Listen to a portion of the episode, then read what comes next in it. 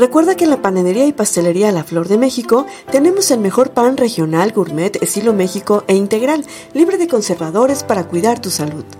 También elaboramos bolovanes, pasteles y gelatinas para tus fiestas. Distribuimos al por mayor en la región y vendemos materia prima para elaborar pan en tu hogar o negocio. Te esperamos todos los días de 7 de la mañana a 10 de la noche en nuestras sucursales El Cedro, Norte, Santa Ana, Fobiste y en la sede central Miguel Alemán.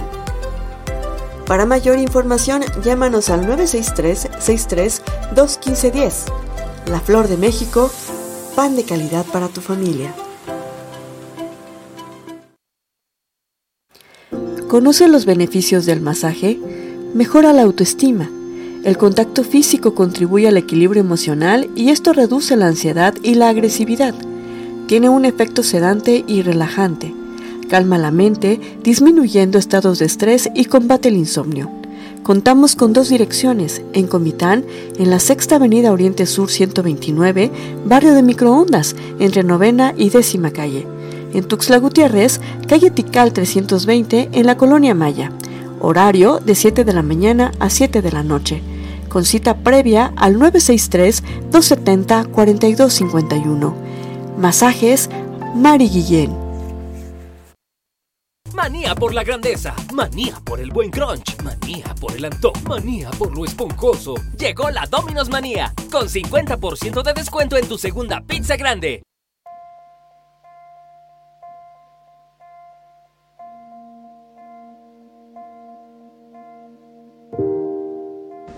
¿Sabías que la vista es uno de nuestros sentidos más importantes?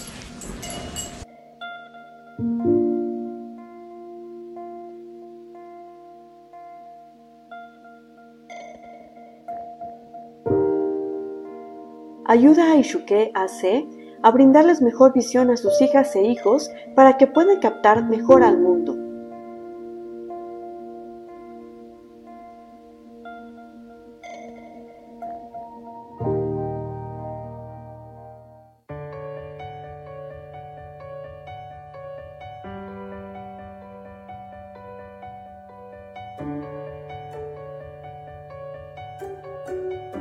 A la vista descubrimos el mundo. A través de Cambio por Cambio en las tiendas OXO, obsequia lentes a niñas y niños de la meseta Comiteca Tojolabal para mejorar su mundo. A mejor visión, mejor educación.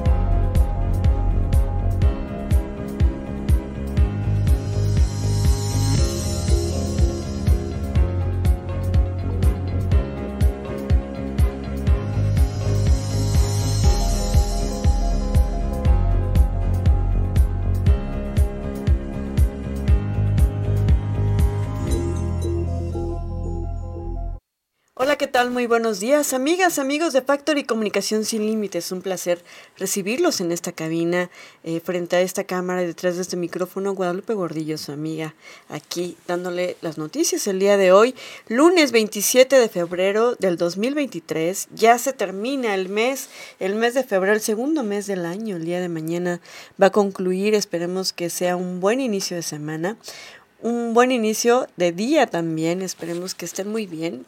Eh, bajo la producción y dirección del ingeniero Dina Ramírez, por supuesto. El lunes 27 de febrero, le voy a decir cómo estamos. Eh, el día de hoy. ¿Cómo estamos ahorita? Estamos a 15 grados Celsius. Va a estar mayormente soleado como ha estado en estos últimos días. Eh, pues esta región, aquí en Comitán, vamos a tener una máxima de 27 grados Celsius y una mínima de 11. Se esperan condiciones soleadas todo el día con ráfagas de viento de hasta 9 kilómetros por hora. Y efectivamente no vemos en el sistema meteorológico que aquí nos manda hasta imágenes, no vemos ninguna nube cubriendo al sol, pero sí vamos a tener ráfagas de viento. Pues esperemos que tenga un muy buen inicio de semana, un muy buen lunes. ¿Y qué le parece si le doy las noticias? Las noticias que son las que nos traen el día de hoy. Y bueno, con gran éxito se llevó a cabo el festival Maderas que Cantan aquí en la ciudad de Comitán de Domínguez, Chiapas. La noche de ayer domingo se realizó la clausura de tres días continuos de presentaciones de grupos de marimbas que viajaron hasta la capital de la cultura, nombrada así Comitán de Domínguez, nuestro pueblo mágico. El edil comiteco, licenciado María Antonio Guillén Domínguez, eh, reconoció, aplaudió y bailó al son de las maderas que cantaron durante estos tres días que estuvieron sonando en el corazón de Comitán frente a nuestra icónica iglesia de Santo Domingo y del Centro Cultural Rosario Castellanos. La Marimba Orquesta Claro de Luna de la capital chiapaneca abrió este gran festival el viernes pasado, cuya participación estuvo llena de alegría porque hicieron bailar a los asistentes, al igual que a las presentaciones de la Marimba Master y el Cuarteto Clásico de Marimba, y bueno, para posteriormente el sábado presenciar la participación del grupo femenil Las Marimberas, que en el día naranja, 25 de febrero, tuvieron a bien presentarse ante el público comiteco que aplaudió y reconoció la calidad de músicas. Este grupo eh, está integrado por 10 mujeres profesionales de diferentes municipios de Chiapas, además de dos jóvenes de Oaxaca y Ciudad de México y dos más de los países de Japón y de Argentina. Y por último, la noche de ayer domingo cerró con broche de oro con la participación de la Marimba Municipal de Comitán, que como cada jueves y domingos pone a bailar a propios y visitantes que disfrutan de sus maderas cantantes. Asimismo, la Marimba Orquesta de la Trinitaria, bajo la dirección del maestro Pepe López, quien dirigió interpretaciones como el Guapango de Montayo, entre otras, eh, fue una gran participación y como cierre de este festival se presentó la Marimba de Guatemala Talmuch, que interpretó las mejores melodías de nuestro país hermano. Felicidades a la Dirección de Cultura y a la regiduría que tiene la Comisión de Cultura también, puesto que la fusión de trabajo en equipo generó que la población de la región disfrutara de tres días llenos de alegría, mismos que movieron la economía local. Felicidades. Y bueno, capacitación con el tema Atención al visitante en Simol, en el marco de la primera jornada de capacitación turística de la región Meseta Comité Catojo Laval, el Honorable Ayuntamiento Municipal de Simol convocó a prestadores de servicios como restaurantes, hospedajes, hoteles, centros ecoturísticos y grupos de mototaxis para recibir capacitación con el tema Atención al visitante. Durante el acto de inauguración estuvo presente el licenciado José Joel Altuzar Jiménez, presidente municipal quien refrendó el compromiso para con el sector turístico del municipio. Asimismo, exhortó en brindar un buen servicio de calidad a quienes visitan Simol. Dicha capacitación fue impartida por la licenciada Paulina Sánchez de la Secretaría de Turismo del Estado de Chiapas. Felicidades también. Y bueno, subirá el precio del kilo de la tortilla. A partir del miércoles primero de marzo se venderá a 24 pesos. Va a subir 2 pesos el kilogramo de tortillas debido al incremento de la tonelada de harina. En algunos establecimientos de Comitán han notificado a los clientes del nuevo costo que tendrá la próxima semana. Es así como los alimentos de la canasta básica comienzan a subir. En este 2023, pues un casillero de huevos ya se vende hasta en 100 pesos. Así están las cosas en el estado de Chiapas. Vamos a una pausa y regresamos con las noticias estatales. Esto es Factory News.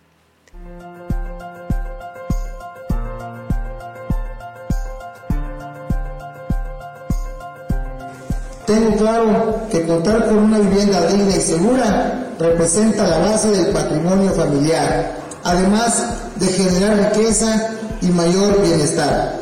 Gracias al respaldo del gobernador del estado, doctor Rutilio Escañón Cadenas, y a través de Provich, estamos beneficiando a 152 familias entregando materiales de construcción, tubulares, láminas, armex y cemento, con las cuales podrán mejorar y rehabilitar sus viviendas De esta manera estamos beneficiando a diferentes familias de las diferentes localidades.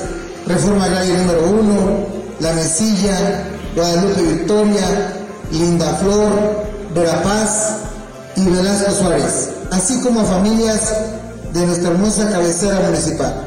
Todo saludo con mucho aprecio a los 152 familias que el día de hoy están siendo beneficiadas con los paquetes de materiales que el señor gobernador, el doctor Rutilio Escandón, autorizó para este municipio de Simón. Quiero decirles que al inicio de este gobierno, desde el 8 de diciembre del 2018, el gobernador Rutilio Escandón Caedas instruyó a la promotora de de Chiapas para caminar todos los municipios de nuestra, de nuestra entidad y beneficiar a las familias que menos tienen. Honorable Ayuntamiento Municipal de Tzimol, un gobierno cercano a la gente.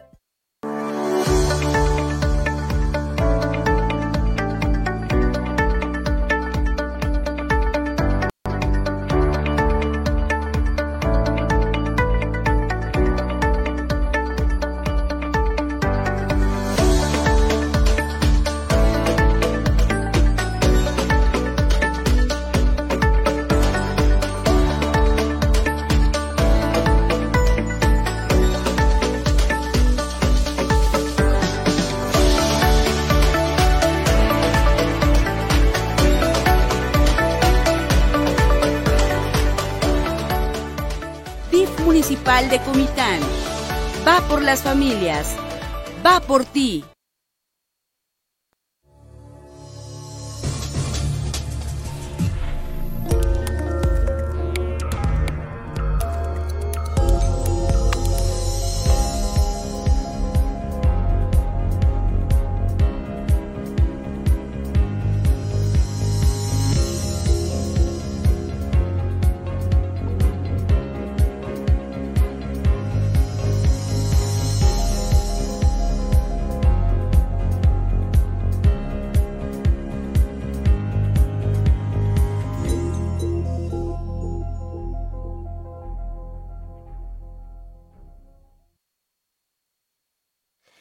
Bueno, a nivel estatal, la Secretaría de Igualdad de Género de Chiapas, María Mandiola, realizó un recorrido en comunidades de Aldama, San Andrés Larraizan y Santiago El Pinar para supervisar los avances del proyecto Mujeres y Maíz que implementa la Secretaría de Igualdad de Género, la CEIGEN, junto a la Secretaría de Agricultura, Ganadería y Pesca, la SAGIP, y organizaciones así de la sociedad civil. Este es un proyecto que arrancó el año pasado y a la fecha ha impulsado la enseñanza de nuevos métodos de cultivo a las mujeres campesinas de estas comunidades. Es un proyecto amigable con el medio ambiente porque no queman sus parcelas, no emplean agroquímicos, tienen muchísima variedad de cultivos y de árboles frutales para la diversificación, para generar alimentos e ingresos para ellas y sus familias, comentó eh, Mandiola. El proyecto consiste en la siembra de 100 hectáreas de maíz intercalado con árboles frutales y, diversificada para mejorar la seguridad alimentaria y los ingresos de las mujeres y sus familias. Mujeres y Maíz es liderado por 500 mujeres campesinas de seis municipios, Aldama, Chalchihuitán, Chenaló, La Raizar, Panteló y Santiago El Pinar. Cabe mencionar que en las primeras etapas se ha avanzado en la georreferenciación de 108 parcelas para la siembra de milpa con 12.080 plantas de frutales diversos y paralelamente se han desarrollado escuelas de campo para el aprendizaje y apropiación del sistema MIAF-D. La titular de la CEIGEN visitó las parcelas demostrativas de Tsuben en la Raizar, Shulumu en Aldama, Pushilo y Ninanó en Santiago el Pilar, donde el Pinar, donde pudo dialogar con las productoras sobre sus experiencias en este proyecto.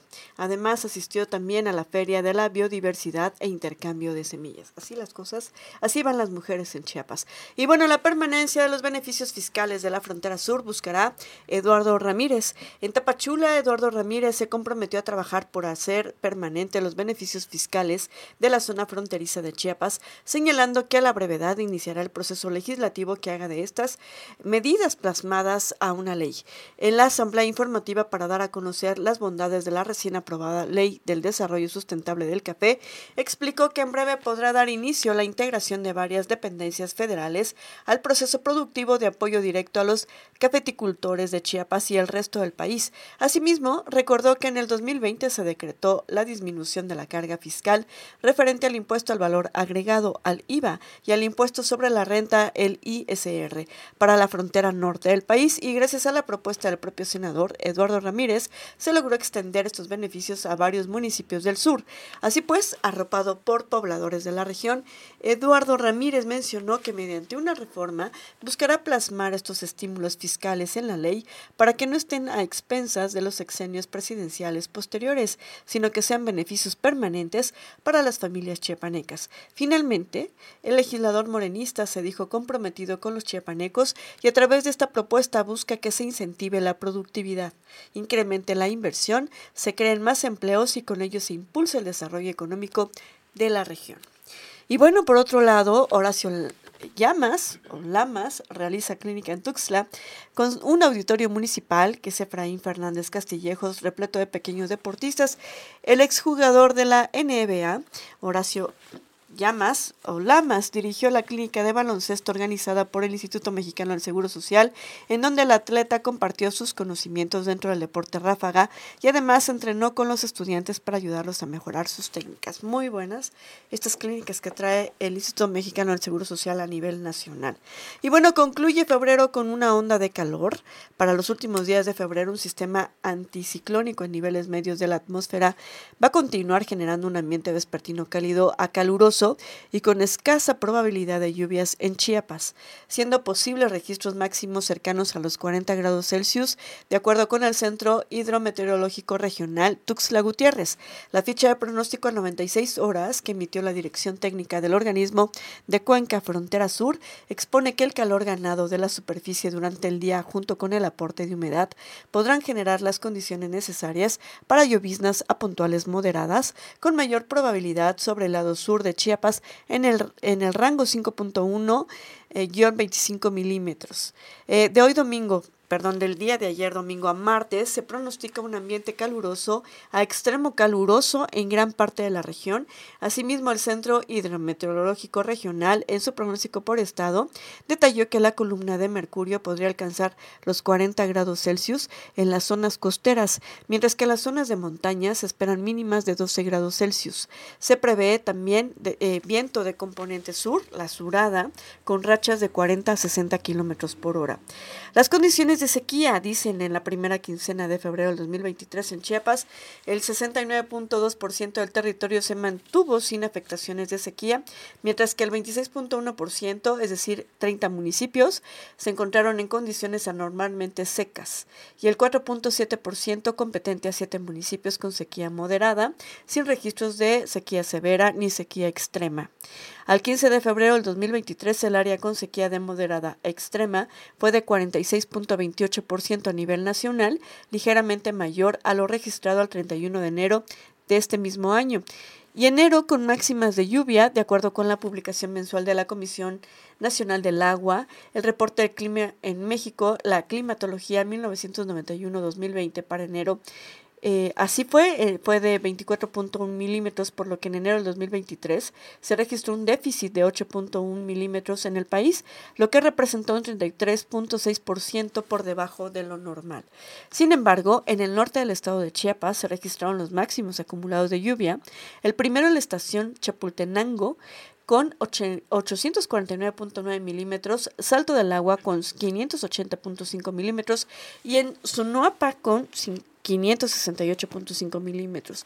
En los registros de precipitación eh, acumulada diaria, el 5 de enero pasado, la estación Chapultenango, aquí ubicada en Chiapas, registró el máximo con 282.8 milímetros.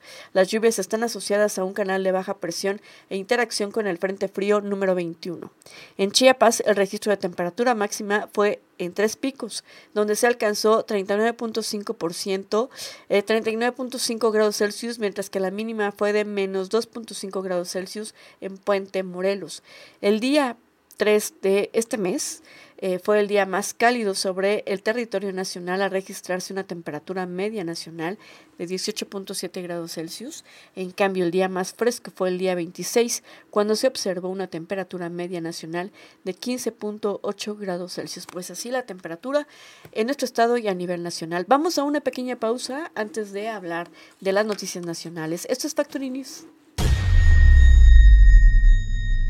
Que imagínense tener esas láminas viejas a nuevo o cambiar. Tenemos aquí a una familia beneficiada con la reconstrucción de techo firme.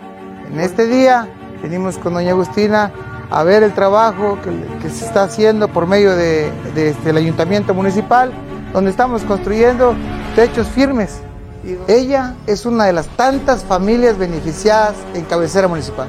Ya próximamente vamos a ir a las diferentes comunidades, porque esta es una instrucción del licenciado Andrés Manuel López Obrador, del el gobernador, el doctor Rutilio Escandón Cadenas, donde nosotros, con el gobierno de hoy de Cuarta Transformación, ayudemos y apoyemos donde están las necesidades. Y el techo firme es una de las necesidades en nuestro municipio. Este gobierno está trabajando con amor, con justicia, y sobre todo con resultados. Tenía mi cocina, pero era pura agua. No se caía mucha agua porque aplicaba la lámina. Y estoy muy agradecida, lo agradezco mucho. Más que agradecer por el apoyo. Gracias, presidente, por vernos apoyar bastante con usted. Mi Mari Chula, entregado. Un gobierno cercano a la gente.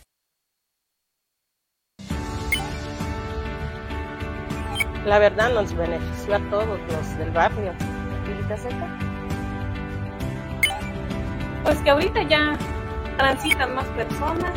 Eh, pues sí que hay más, este, hay más comercio. Estamos muy felices. Ahora ya no nos entra la lluvia, cuando pasa la lluvia muy fuerte ya no, ya no entra en la casa. Y el tráfico fluye también. Pues sí, mejoró bastante, bastante el barrio, la calle está mucho mejor. De hecho, los que tienen así sus negocios, pues les benefició mucho todos tienen su drenaje, todos tienen sus registros. Y vamos por más. Y gracias por recordar al barrio. vamos por más. Claro que sí, vamos por más.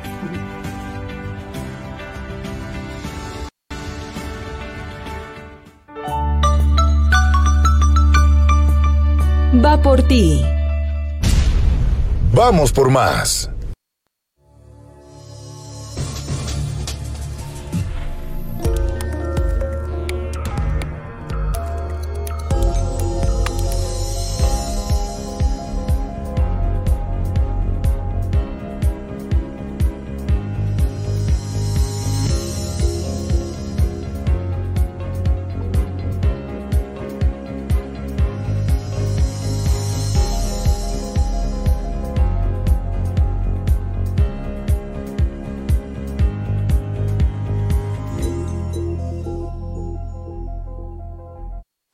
¿Qué pasa con el INE? ¿Qué pasaría con el INE? Hoy sería la última sesión del INE con un secretario ejecutivo. El INE realizará su primera sesión de Consejo General tras la aprobación del Plan B, la que podría ser la última con el secretario ejecutivo a quien la reforma ordena cesar de inmediato. El Consejo General del Instituto Nacional Electoral, el INE, celebrará hoy la que podría ser su última sesión pública normal con el secretario ejecutivo Edmundo Jacobo, quien tras 15 años en ese cargo el plan B de la reforma electoral prevé despedir de forma automática. A las 10 horas, las y los consejeros están convocados a la sesión ordinaria de Consejo General, la primera después de la aprobación del Plan B, que sigue a la espera de que el presidente Andrés Manuel López Obrador ordene su publicación en el diario oficial de la Federación para que entre en vigor. Por su parte, Edmundo Jacobo alista amparos para suspender los efectos de la reforma que implican su cese inmediato, además de que el propio Consejo General podría interponer una impugnación, pues de acuerdo con el artículo 41 constitucional, el secretario ejecutivo es nombrado por dos terceras partes del Consejo General y solo éste puede destituirlo por faltas graves. Para que lo destituya la Cámara de Diputados necesitan hacer un juicio político, cosa que no hicieron. Por lo tanto, ordenar así su cese es inconstitucional, dijo Lorenzo Córdoba, consejero presidente a inicios de este año. Pero además, el Consejo General y muchas de las áreas del sistema electoral se verían afectadas sin la figura del secretario ejecutivo que tiene sus funciones desde las labores administrativas hasta fe pública y la coordinación de todos los procesos electorales con todas las autoridades electorales del país. De acuerdo con el artículo 51 de la Ley General de Instituciones y Procedimientos Electorales y el artículo también 68 del Reglamento Interior del Instituto, solo algunas de las facultades más relevantes del secretario ejecutivo son, primero, actuar como secretario del Consejo General con voz pero sin voto, poner a conocimiento los asuntos, tomar la votación de las y los consejeros, informar las resoluciones de los acuerdos, vigilar que se cumplan y publicarlos en el diario oficial de la Federación. Pero además es el representante legal del INE y atiende la función de oficialía electoral para recibir cualquier tipo, cualquier tipo de queja o denuncia en contra de la autoridad electoral. Asimismo, es la figura más representativa a nivel de operación en todo el país.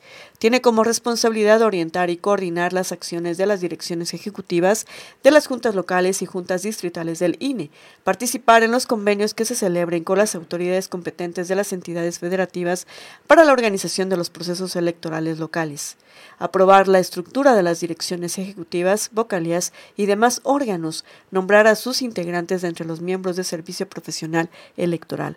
Es el representante legal, administrativo y judicial para actos de dominio de inmuebles relacionados con el instituto. Colabora con el Contralor General para la vigilancia de los recursos y bienes de este y, en su caso, los procedimientos para la determinación de responsabilidades e imposición de sanciones a los servidores públicos del INE colabora en la elaboración del anteproyecto del presupuesto del INE cada año y es el secretario de la Junta General Ejecutiva y prepara el orden del día de las sesiones donde se toman los acuerdos de todas las direcciones del instituto. Pues así están las cosas, vamos a ver qué sucede. Vamos a ver un video de todo lo que pasó este fin de semana en el Zócalo Capitalino del el país.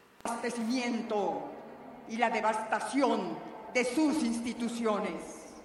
Unidos para plantar cara a los enemigos de la Constitución, a quienes se burlan de la legalidad y la división de poderes. Hoy inicia aquí y en más de 100 ciudades del territorio nacional la construcción de un gran frente ciudadano para ganar ganar el 24.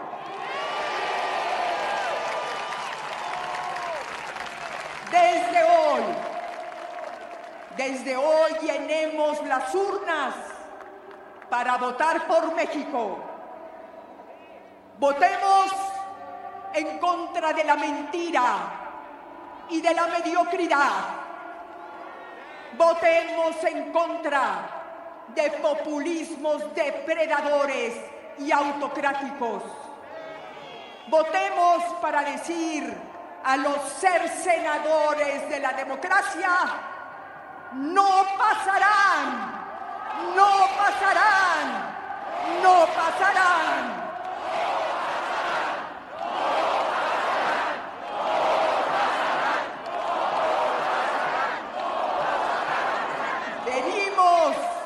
La manifestación eh, pues que fue llevada a cabo en la capital de la República, en, en, la Ciudad de México, pero así también en diferentes ciudades principales de a nivel nacional. ¿Y qué está pasando? Bueno, los organizadores rechazan el plan B electoral, por lo que llamaron a los ministros de la Corte a declararlo como inconstitucional.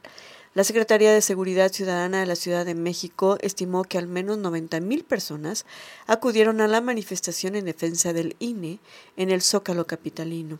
A través de Twitter, Ovial indicó que el personal de la Secretaría de Seguridad Ciudadana mantuvo un despliegue operativo de vialidad en la zona para garantizar la movilidad de los ciudadanos.